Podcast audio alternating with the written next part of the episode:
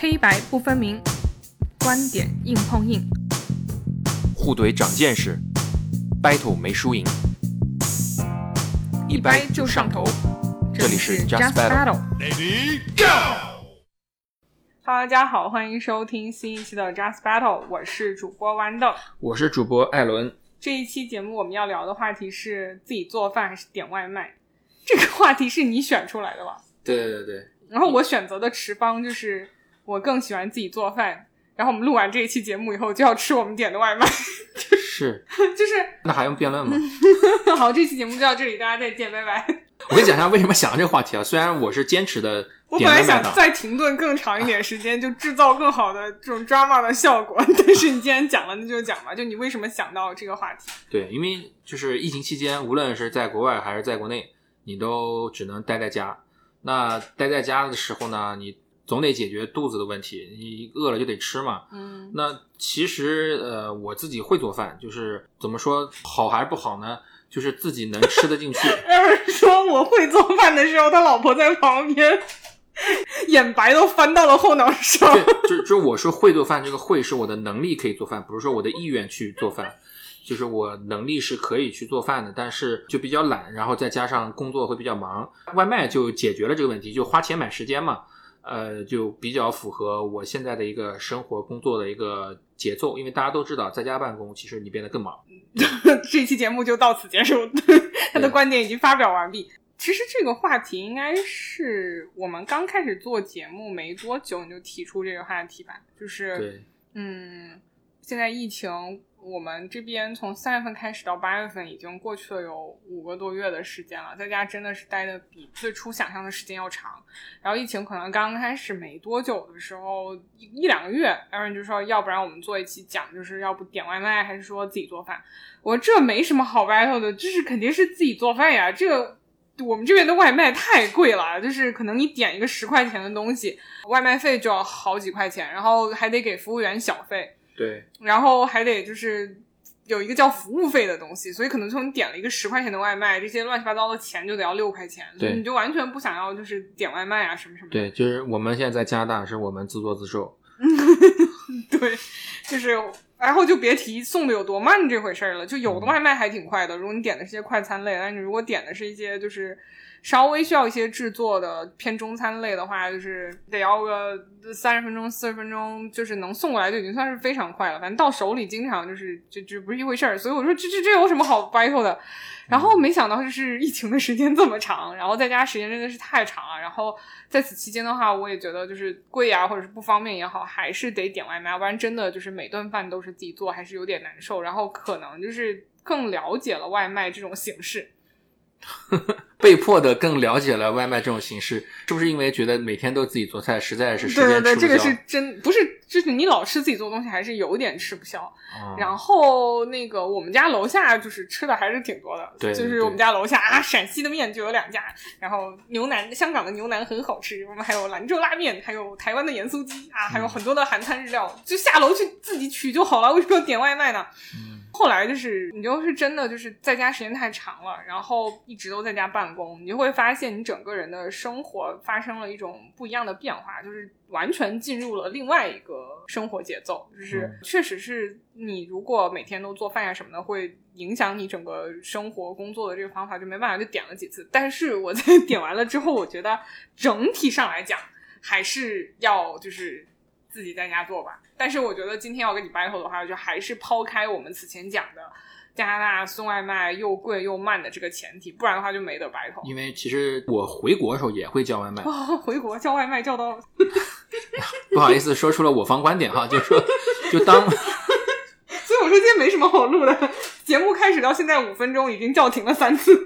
对回国叫外卖的话，它从它的来的速度到这个各种拼单价格减免到最后，以及你可以选择的那个种类的多样性。回国我得计划着，才能在我回国的三个星期之内，把我想吃的外卖都吃了一个遍。对，然后就所以我说，就还是要抛开我们这里点外卖又贵又慢的前提，不然的话就没什么好 battle 的，我就肯定赢定了。我觉得刚才就是抛开又贵又慢这个事情，我讲我回国的时候不停的点外卖这个事情，已经抛出了我内心深处的观点，就是能哦，原来你回国不做饭呀？反正基于现在这个生活状况来讲的话，我觉得整体上来讲，我还是喜欢自己做饭吧。嗯，喜欢。那我确实也不喜欢自己做饭，嗯，完全不一样的生活方式。对生活嗯态度，我就是没有要求。我觉得今天开场的这个架势来讲的话，应该就是我占了一个非常高的一个优势，就是嗯自己做饭显得更健康，是一种更好的生活方式。嗯然后叫外卖的话，肯定是包括长辈都是一直在说不要成天吃外卖啊，不健康呀什么的，你肯定是站在一个绝对的劣势。所以就看一下今天能不能就是你白头过我吧，就尝试一下，能不能说服我就是更多点外卖。对我觉得自己做饭更健康这个事情就不用多说了，确实是说多了显得欺负你。是点外卖在外面吃，大家都知道，就是外面做饭的油啊、盐啊这些调料啊什么的都很重。我有的时候做饭就是你自己做多了，你就觉得怎么做都不是那个味儿，嗯，然后你就是因为就不应该是那个味儿，对吧？你怎么做都不是那个味儿，你下不去那个手，你知道吗？因为你看王刚师傅的那个菜谱，首先我们把锅烧热，然后这一步还没有太大的问题，下一步你再看它倒入的那个宽油，就觉得啊心痛。你在家不可能会那样去处理的。然后你再看王刚师傅最后一步出锅前，他在淋一勺那个明油嘛，就是所有的这些操作，包括他中间放的那个调，他说稍微放一点辣椒，哦，猛撒一大把，就是那个调料和油的用量，你基本上是不可能达到的。你其实也知道，你做饭差的那个味儿，就是那一点油盐的那个量，所以真的是你自己在家也不可能下得去那个狠手。所以整体来讲，自己做饭，包括营养搭配上，都要更健康一点嘛。这个就是我觉得也不用太多说了。因为我看了我自己吃，就是这几个月吃完之后，我自己的身体，无论从外形还是状况，我觉得你说是对的。就凭一点，就是如果你自己做饭，你起码有十五到二十分钟你是站着的，嗯，就这个 我就觉得在家做饭就赢了，因为我在家如你做果点饭只有十五到二十分钟站着吧，你做饭也太快了，做个饭再快也得半个小时到一个小时吧。对，你看完了，我露馅了。其实我不会做饭，像我这种点外卖的人，我等的时候是坐着的，来的时候吃的是坐着的，然后完了之后也不需要怎么去收拾，就没有一个让我站起来的点。所以就凭这一点，就健康，我觉得是确实是鼓励大家自己做饭了。嗯，对，但是就是我觉得我做饭几个比较重要的点吧。嗯，第一个很重要的点呢，就是对于我来讲，做饭某种程度上来讲是一种放松。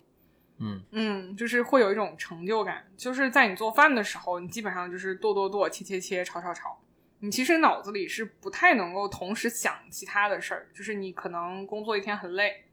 你需要把脑子里的事儿都放到一边的时候，你需要做一个另外一个你完全需要集中精力的事情。然后做饭其实就是一个还挺好的这样的一个过程，比如你要做做面啊什么的，你要揉面、发面，然后切面，然后煮。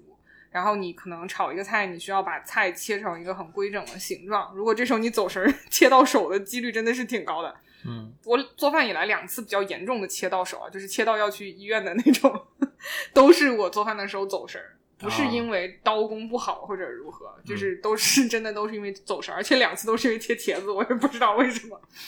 但是就是在这个过程中，你还要进行一下项目管理。就比如说，如果你做麻辣香锅这个菜，那你肯定要先炒香料，把那个油静置，对吧？然后你所有的菜，比如鸡翅要先腌，虾的话可能要先洗净。然后有一些根茎类的蔬菜，比如说嗯青笋呀、藕片呀、土豆，你可能要先煮再炸。然后有一些香菜啊什么的，你可能要先放一点，后面再放一点。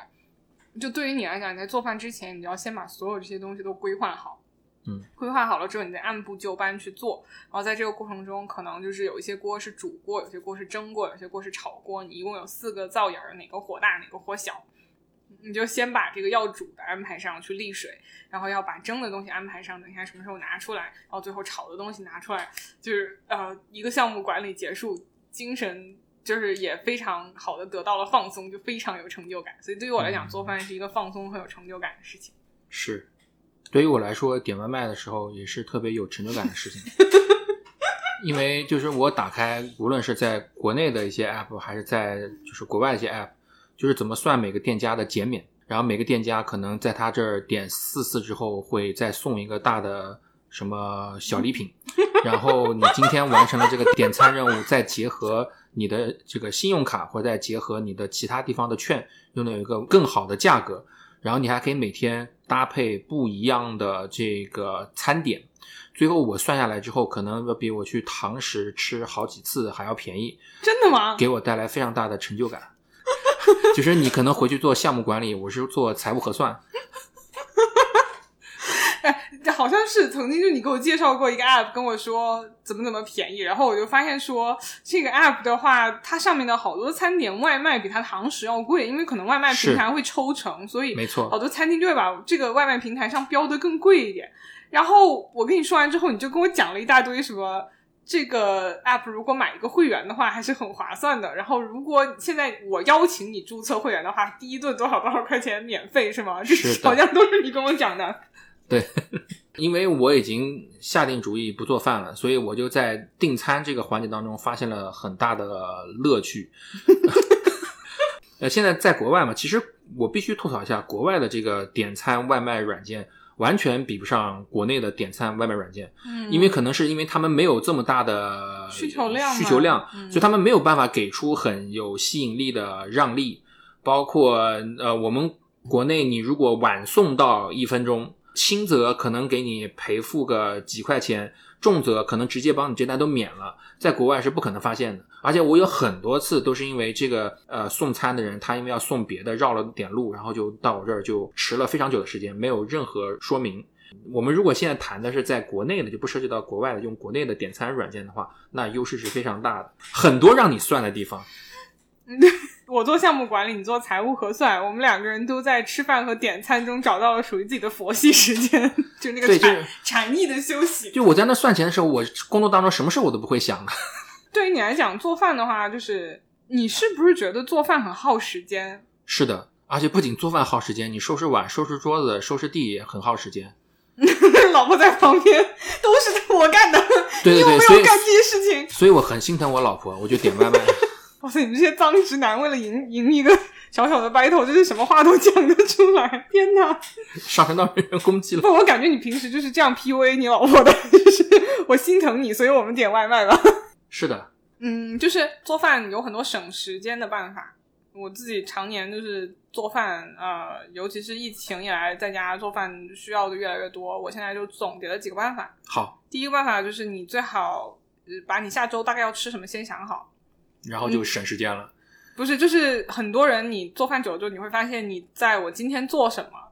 呃，这件事情上你花的时间哦可能会比你实际在做的这个时间要少不了多少。对，就像你平常就哦，今天吃什么这样一个哲学问题，你要想很久，所以你会看到我们家冰箱上是贴了食谱的，就是嗯从嗯、呃周一到周日，我每天早饭、中饭、晚饭分别吃什么。我如果哪一顿有可能是要在外面吃的，我会放上一个待定。这个还是你会做的东西多才有这个烦恼。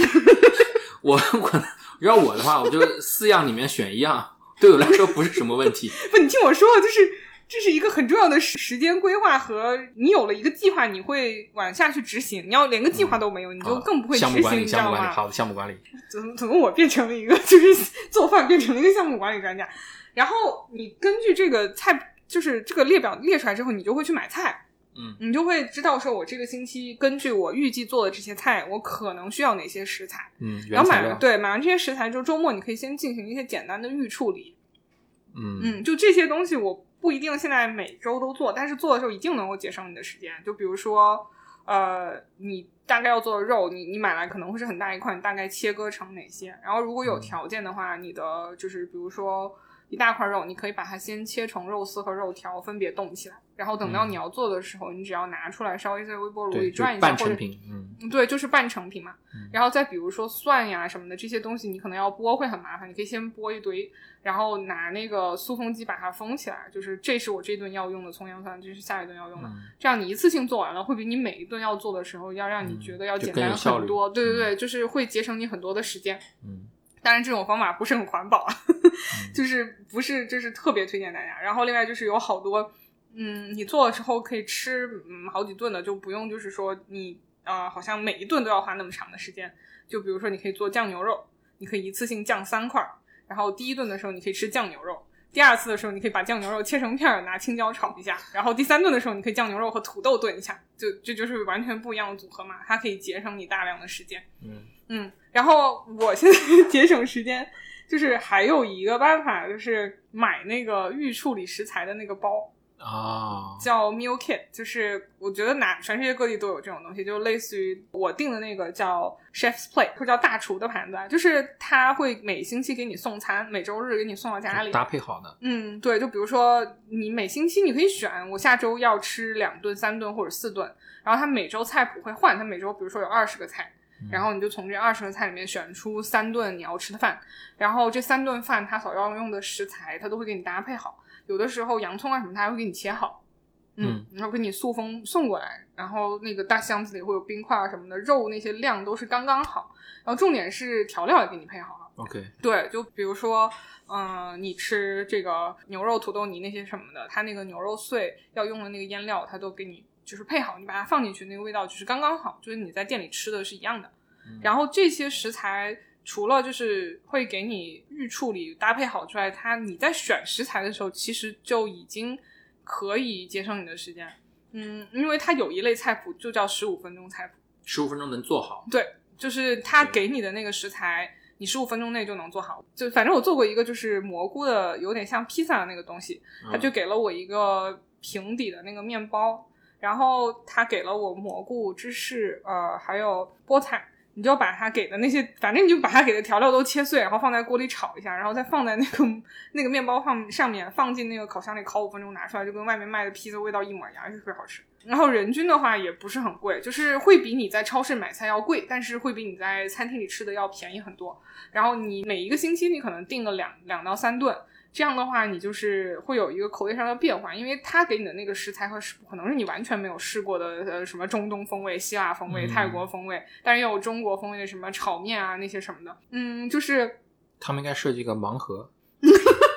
永远不知道今天吃的是哪个味儿。可以是这样子，就是你每个星期的话，你首先你登录页面的时候，你肯定会选好你的呃饮食的偏好，就比如说嗯。我不吃猪肉，我就把因为我不喜欢吃猪肉，我就把猪肉不喜欢吃猪肉选上，有人可能不喜欢吃鱼肉，就不喜欢吃鱼肉，有人不吃洋葱，就把嗯。你都给选好，选好了之后，就是每周你可以周三的时候选你这周下周你要吃什么。嗯。嗯，你就你这周三选，周日的时候给你送过来，然后下周你就吃这些东西。那如果说你没有时间选的话，它就会从这一周的二十个菜谱里随机根据你以往的选择和你的口味给你选三个送过来，哦这就是盲盒。当然啦，他们是有隐藏款的，就是有一些菜，比如说这周我们有个虫子。你们能不能体会到 Eric 平时聊天其实是这样一种风格？他在节目中人格被封印了。嗯，就是那个他们有一些特制的食材，比如这周有牛排，嗯嗯，或者什么大西洋什么什么的鱼，然后这种就会稍微贵一点，就每个人可能要加个两三块钱什么。我我好像好像没有遇到过，就是他帮我选的时候给我选了要加钱的那种。，OK，但是就是会有一些比较珍惜的食材和特别的做法，然后它会有一些根据季节的变化，比如说夏天它会给你一些就户外烧烤的那个食材，嗯 OK，对，然后秋天可能就是什么南瓜呀这些什么什么的，就是会有一些季节性的变化。嗯，挺好。就是我感觉这一期是在给他们做广告呢，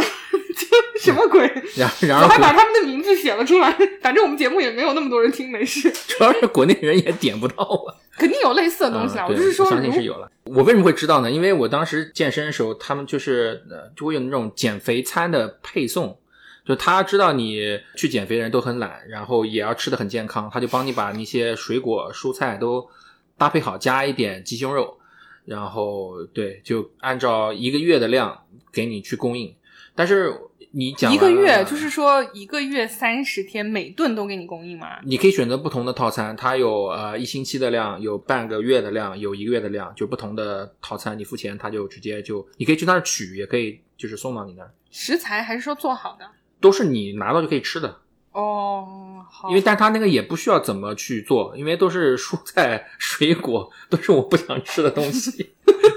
还有一些鸡胸肉，鸡胸肉要稍微的做一下，但其他都完全不需要做那。你刚才那句话，我真的很想吐槽一下，说减肥的人都是不想做饭的人，真的是 呃，减肥肥的的我人都很懒的，不想做饭。嗯，对，减肥不成功的人都是这样的，成功的人都是像豌豆一样的，可以自己做饭的。你说了你的观点哈，就是说做饭，，就是这种类型的东西不会打动你吗？我如果吃到一个好吃的，我为什么要吃别的？就是我就很大的疑问，因为我是那种只要遇到个好吃的，价格我能接受，我是可以吃很长时间的。我之前说过，我在北京上班的时候，那个时候外卖还没有很盛行，有一二年左右，对，呃，然后我就吃一家的桂林米粉店的香菇滑鸡拌饭。我每天中午、晚上打个电话去问一下，跟他说我是谁，然后要饭，每次都是一样的内容。一个星期之后，我就几乎只要电话一响，我说你好，对面就知道哦，知道了，电话就挂了。有的时候你可能今天想吃个排骨饭，对方也不给你这个机会。但是他问题是我不想吃排骨饭，中午一顿，晚上一顿，三个月没有变过。那后来三个月之后，终于发生了什么，让你就是没有再吃那个香菇滑鸡饭？那可能我搬家了，我就那啥，就就我就没有去吃了。我已经长出了翅膀之类的，就是。就来到多伦多之后，吃饭的时候遇到了一个又便宜，因为知道在外面吃饭在多伦多的话，你得给那个小费，你还得给服务费，有的时候还要给税。就我如果发现不是有的时候是每次都要给税百分之十三。对，如果我发现一个家店特别好吃，然后就符合我的口味哈，然后又不贵，我就会进去问他：“你们这可以办卡吗？”就我 就我就想充钱了，就可能接下来我就在这吃了，我就不想换。哇，你真的是那种就是吃一样东西可以一直吃、一直吃、一直吃，然后不变的人吗？对对，我是很单一或者说是很钟情的人，长情的，我对食物很长情。我总感觉你又在 PUA 你老婆。没有没有没有，所以你你的困扰在我这儿不是一个问题，我反而觉得选择太多是个问题。因为我很难想象，就是长期完全吃一样东西的感觉，所以我就是问哪里好吃，我现在都不问你了，就 我觉得你没有对食物的审美。对我自己也知道，所以我也不参与大家的讨论。有的时候你推荐来的吃的其实还是会蛮好吃的，但是就是我是会觉得说，如果你对于食物没有那么高的要求的话，就是可能推荐的也没有那么好吃，就是会踩到雷。就是那就就是自己做饭。完了，你是觉得没有见过我这样的人是吗？我觉得没有办法辩论下去，因为自己做饭或者在外面吃都是得基于一个前提，就是你对吃还是有一定的要求，会有一定的爱好。我还是爱好，你要这么说，我还是爱好。你要是完全不挑，你随便吃什么都可以，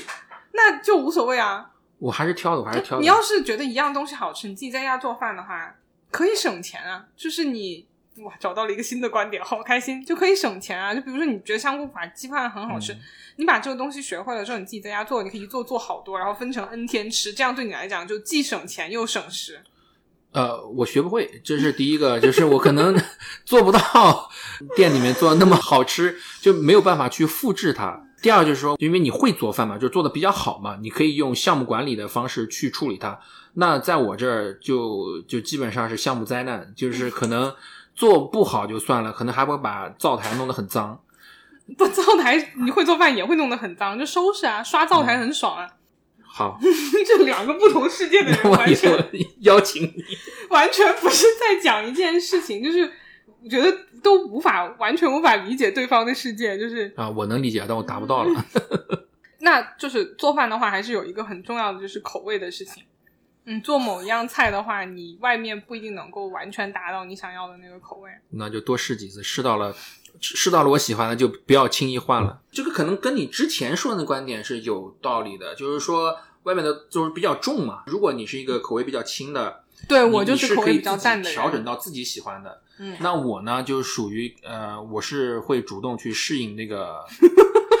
顶多如果真的不行的话，就跟外卖的人说，哎，你给我少放点香菜，因为我不爱吃香菜。你要现在这么说的话，如果能会做，而且我自己能做好，确实在家就可以吃到了。就是做饭对于我来讲的话，嗯，我口确实比较淡，嗯，但是我又比较喜欢吃辣，所以造成一个很严重问题，就是外面特别辣的菜一般同时都很咸，嗯，就是这口重的东西的话，你总是放在一起的，辣的菜一般外面做的都是又油又咸又辣，但其实我只想吃辣，我又不想要那个咸，也不想要那个油，所以我自己做的麻辣香锅就很完美，很辣，但是不至于很油，也不至于很咸。然后再比如说，有好多特定的味道，我觉得在我们这儿会更明显一点。就是有好多家乡的味道的东西的话，你其实是完全没有办法吃到的，你需要自己去复制。记忆中的味道。嗯，对，就比如鱼香茄子这个东西，我就很喜欢吃。总切到手的那个。嗯，对我我因为切的时候想家了。我去，这期节目我战斗力不够，我觉得 录节目之前我也应该吃一个冰棍儿。就比如说鱼香茄子，就是。鱼香味儿是一个挺有意思的味道，它其实是一个甜酸辣结合的味道。好，嗯，然后鱼香味儿其实呃，正宗的鱼香味儿是不应该用豆瓣酱的，它应该是用泡椒啊那些什么的炒出来的这种味道。嗯，泡椒、醋，然后有的会用就是笋，就是这些东西炒出来这种味道。然后很很多菜谱上面用的是辣的豆瓣酱把它炒出来，那也可以。反正我觉得鱼香味儿就是对于每个人来讲是一个，它是一个很下饭，然后又是有酸甜咸辣很奇怪的一个中和。所以每一个人的话都会有一个偏好，然后大部分外面店做鱼香茄子，在我看来都不够酸，然后我自己做还是可以调出一个完美的味道。嗯，然后就是好多东西你在国内吃得到，在这边不一定吃得到。就是我家楼下虽然有两家陕西面馆，然后他们也都有卖肉夹馍，但有的时候我就很想吃辣汁肉夹馍，就是牛肉夹馍。对，那这个时候我就只能自己动手了呀。啊、要不然永远吃不到自己最心水对，就的那个味道。是揉起，因为我我前面讲过，我不是很喜欢吃猪肉嘛，这个没有什么宗教原因，就是我个人口味的原因。然后我们这两家陕西面馆卖的腊汁肉，卖的那个肉夹馍，全部都是猪肉的肉夹馍，肥瘦相间的那种。我也不是不能吃，但是我就很想吃牛肉的肉夹馍呀。这个时候我就只好捞起我心爱的小白吉馍，再炖一锅牛肉。这个时候你就可以把这个味道复制出来啊。嗯，像本碳水爱好者、精神西安人，这个时候就 顺带可以做一点别的，就是什么菠菜面啦，各种面嗯夏天做这个小凉粉啊，呃，就是什么小鱼啊，这些东西你就都可以把它复制出来啊。在这个过程中，你又可以重复我之前讲的项目管理的成就感。嗯，还是多才多艺会做的多啊。对，我觉得可能就是是个正反馈，自己会做多了，然后也愿意去做这件事情。我在想哈，如果我会做饭的话，我可能会选择去多做一点。但是 你不会，我问你啊，你都就是给我下定义，你不会。你自己刚才讲，如果你有一样东西，你记忆中味道你特别想喜欢吃，你想吃到的，比如小笼包什么，你家楼下就是有一家以前卖小包子店，啊然后你现在吃不到了，是，你就是吃不到，你又很想吃，你这时候怎么办？那我就明显知道，如果我做出来，我会毁了那个脑中的那个印象，因为小笼包我没有做过，很好做吗？不好做，对吧？我 我蒸过两次包子，上面的褶儿全部都消失了。所以我就让我望而生畏的小笼包，就不可能去想这个问题。不过，就听你刚才讲的话题，我也想到一个点吧，就是我们都是有家的人，就是说你做饭，你不能只考虑你一个人的口味吧，对啊，对？吧？我们之前的咸甜大战，就是你也说过，你们家西红柿炒鸡蛋都不能好好炒的，对，就是分一半嘛，对。但是外卖你可以按，就你你爱吃啥你点啥，我爱吃啥我点啥，那更贵了呀！我的妈！对，就今天咱不不不谈钱嘛。对，所以说，如果你要做饭的话，在家里面做饭，因为是两个人的口味嘛，嗯就是如果你是主厨，主要做做饭那个人，你就可能要兼顾到，这样我觉得也应该了，那就会有额外的这个时间嘛，你得去计算进去。我觉得这一点上，我老公还好，他是一个什么都吃的人，就是他的口条非常的宽容。被你培养出来了吗？不是，就是他的生活经历比较复杂，他毕竟是在英国留学过两年的人，所以啊，在英国待过么都好吃。英国待过两年的人，他 真的觉得什么都好吃。他是北京人，但他在武汉待了两年，就是北中国南北的味道，他的确都逐渐适应了。就很多北方人刚去到武汉吃热干面，觉得很干嘛，很难受，嗯他也就吃的就很适应。然后后来他又去英国留学了两年，就等于对西方大部分的食物都比较适应。所以有时候我们在外面吃什么希腊的橄榄啊，然后中东的那些泡菜啊，然后各种各样奇形怪状的 cheese，他不管就是这个东西他有没有吃过，他都会完全毫无障碍先去试一下。然后尝试的结果呢，绝大部分他都可以吃。像希腊那个山羊奶酪，哦，味道好重，我真的是受不了。它就是一个希腊的那个沙拉里面拌着那个酸的那个橄榄，他就吃的毫无障碍哇。他就一样东西不吃，很奇怪是椰丝，要椰丝还好，他只觉得椰丝吃起来像木屑。国外如果说真的不不吃，有应该我这应该有三样吧，一个是 cinnamon 肉桂，还有一个我听到肉桂啊，肉桂，我真是我难以理解国外人为什么喜欢吃这个东西的。然后是橄榄和 pickle 一泡菜腌黄瓜，嗯，对对对。啊，肉桂我真的不能理解，啊，真的吗？肉桂很好吃啊！天哪，味道就很冲。在加拿大有专门的店就是卖肉桂，我真是难以理解。这这中餐里面红烧经常会用到的一味料就是桂皮，桂皮磨成的粉不就是肉桂吗？肉桂冲红茶里面放一点很好吃，苹果派放一点肉桂超香。好啊，这没有办法聊下去。我们两个人为什么要聊这样一期节目？两个人的观点对于食物的要求完全都不一样，不知道为什么要做这一期节目。哎各位观众朋友，给你们啊，听众朋友在这里给你们道歉。那你吃没吃过那种特别满意的外卖，然后你特别喜欢吃，觉得自己无法企及它的做法？哦，也还是有的。呃，有几样东西，我觉得是没有办法重复在家做的。一个是火锅，就很多人觉得火锅为什么不能在家吃？自己架个锅，然后把食材洗一下什么什么的。嗯呃，我不知道为什么火锅的锅底店里面店家的，我不知道是不是他自己炒的，反正那个香料出来的味道跟我自己买了一个超市代泡的香料完全味道是不一样的。嗯嗯，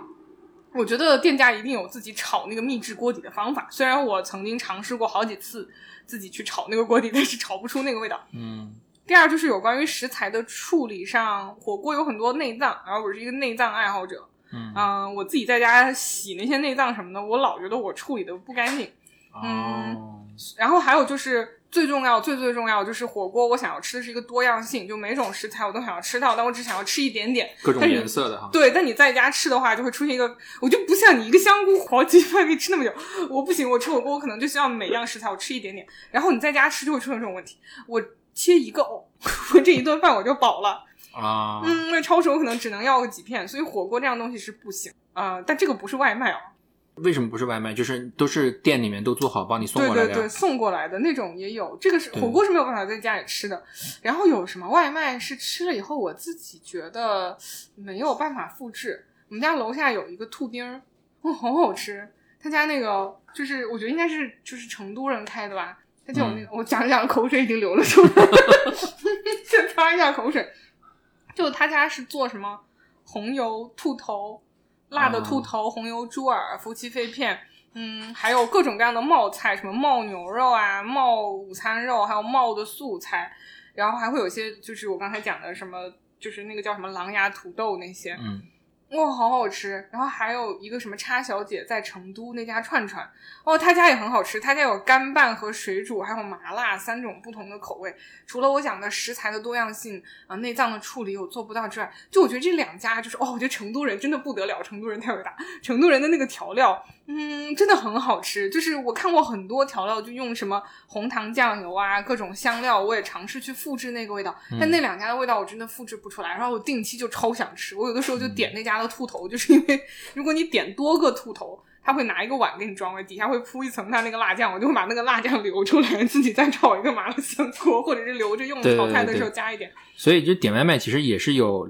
等级的，就有那种就普遍的，你可能随便便点的，也有那种就是确实做的比较好的东西，你是只有点外卖才能吃得到的。对，就是确实是有啦，这个我承认，嗯所以我也不是真的每一顿都在家吃。哦，还有那个菲律宾的那家炸鸡，哦，嗯超好吃，所有油炸的东西我在家都不太能够吃了，都哦，快哦没错没错，因为家里面不会有那么多的油和那么大的火，就给对你，你看我一开始浸透说外卖吃的健康，我就是在扯淡。对，所以今天呃你的观点，我预估着你可能最后说啊、在家做饭能有家的感觉，两个人做饭家里面有烟火气，就是我从你的角度说的观点嘛，因为我确实认为那个是应该在家做饭的感觉。嗯是我前段时间我不知道在什么地方听个段子，就说。呃，我们现在都是为不能说为人父母，就是结了婚之后，可能很多人都会为人父母，嗯就会想到上一代的人嗯怎么去带我们的，想我们的小时候，我们的父母那一辈工作再忙，该给你做个菜就给你做个个菜，饭对。就那时候你也不需要去，就是也没有外卖，就是你你再忙你都有饭吃。我不觉得我们现在会比我们上一代就是忙那么多，就是我们也忙了，但就是说我们却没有去尝试去营造一个家的氛围，因为家里面你如果不做饭的话，会丧丧失很多烟火气也好，两个人的互动，家里面那种感觉会少很多。对，我知道你是听的谐星聊天会有一期讲做饭，然后嗯石老板说无论怎么样，他爸爸都会中午给他糊弄一个饭。这个点是我今天我唯一会承认你的点。我觉得今天聊完之后，我觉得整体上来讲，能感觉到我们俩之间对于吃的要求是差别是很大的。就是我对于吃的多样性、味道的追求都还是挺多的。我对于效率会比较关注。嗯对对对，然后我觉得听过这么多期节目，应该能感觉到我其实是一个挺古板的人。就是做事情的话，会有自己的计划，然后我制定计划之后，我就会一步一步的根据它去走。然后包括做饭这种相对比较有章法的事情，规定好我下周大概要吃什么，这种事情是能够给我成就感的。所以对对于我来讲，就是会认真做饭。所以跟你就是今天我们谁也没办法说服谁，就是因为我们两个人的生活方法态度真的是完全不一样。我我也挺古板，就是我我制定了连续三个月都吃香菇滑鸡的计划，实行的一丝不苟。但是每一次你来我们家录节目，我从来都没有做过饭，因为因为啊，对啊，因为你在我们家录都是录节目，对，然后录节目的话都会录很久，然后录完之后就没有时间做饭，然后每次我们都是吃外卖。你刚你刚说啥？是没有时间做饭是吗？嗯哦，就是录录完了之后就没有时间，啊所以就每次都是吃外卖。嗯，对对对因为我们俩除了录节目，也根本就不会见面，就并不是真的朋友。有必要吗？有必要？哎这虽然是最后一期节目，没有必要。啊，那你刚才讲了，我们正正好顺便把这个话题简单讲一下吧。就是嗯 Just Battle 这个节目呢，是嗯播客公社发起，其实是应该在二零一九年大概十一、十二月份左右时候就发起的一个项目。然后当时我在播客公社那个群里面看到这个消息，就说我们现在有若干个电台的主题，然后我们可能会请一些大的电台的主播来担当这些节目的导师，来指导你去做出一些节目。那我们这些节目可能跟相应的平台会有一些合作，会有一些流量方面的扶持。那我除了有自己电台之外呢，我是一直很想做一个就是话题不像我自己电台那么局限，什么都可以聊的一个电台。嗯，然后又有大导师的支持嘛，就像我们嗯这个节目一直讲的是计划导师在呃给我们一些指导和帮助，没错我就，觉得要做的话，那我就挑了其中我觉得可能能够做，就是 Just Battle 这个主题，比较然后我感兴趣的。嗯，对，然后我就拉了 Aaron 下水 来做这个节目。嗯对，然后呃，在这个过程中，就是从电台整个主题的制定，包括每一期大概的选题，然后每一期大概录制的流程、节奏，该举什么样的例子来吸引什么样类型的听众，我们都从金花院长那里得到了不少的建议。然后也从播客公社那边得到很多支持，因为我们可能有一些到底要怎么走、怎么选，就很多纠结嘛，要不然也不会说去年十一二月份启动的项目，一直到现在十二期节目，主观客观因素都有了。对，八九月份才完结，然后做了这么长时间，也学习到很多东西。但是就算是达成了一个协议，说第一季的话是，或者说我们得到的这个消息也是第一季十二集，然后做完之后我们就会停一段时间，嗯，然后想一想，就是在这个过程中有哪些东西做的不太对，调整一下再往前。对，如果你只要听了十二集，一直听到我们现在这一集的话，非常感谢。而且，如果你们有任何的这个对于我们的话题有什么想法，请给我们留言。因为我发现我们前面几集留言比较少，可能也是因为我们聊的比较透，都把你聊明白了，就你就 没有什么问题。你是不是仗着我们这节目没有什么人听，可以随意的 diss 听众？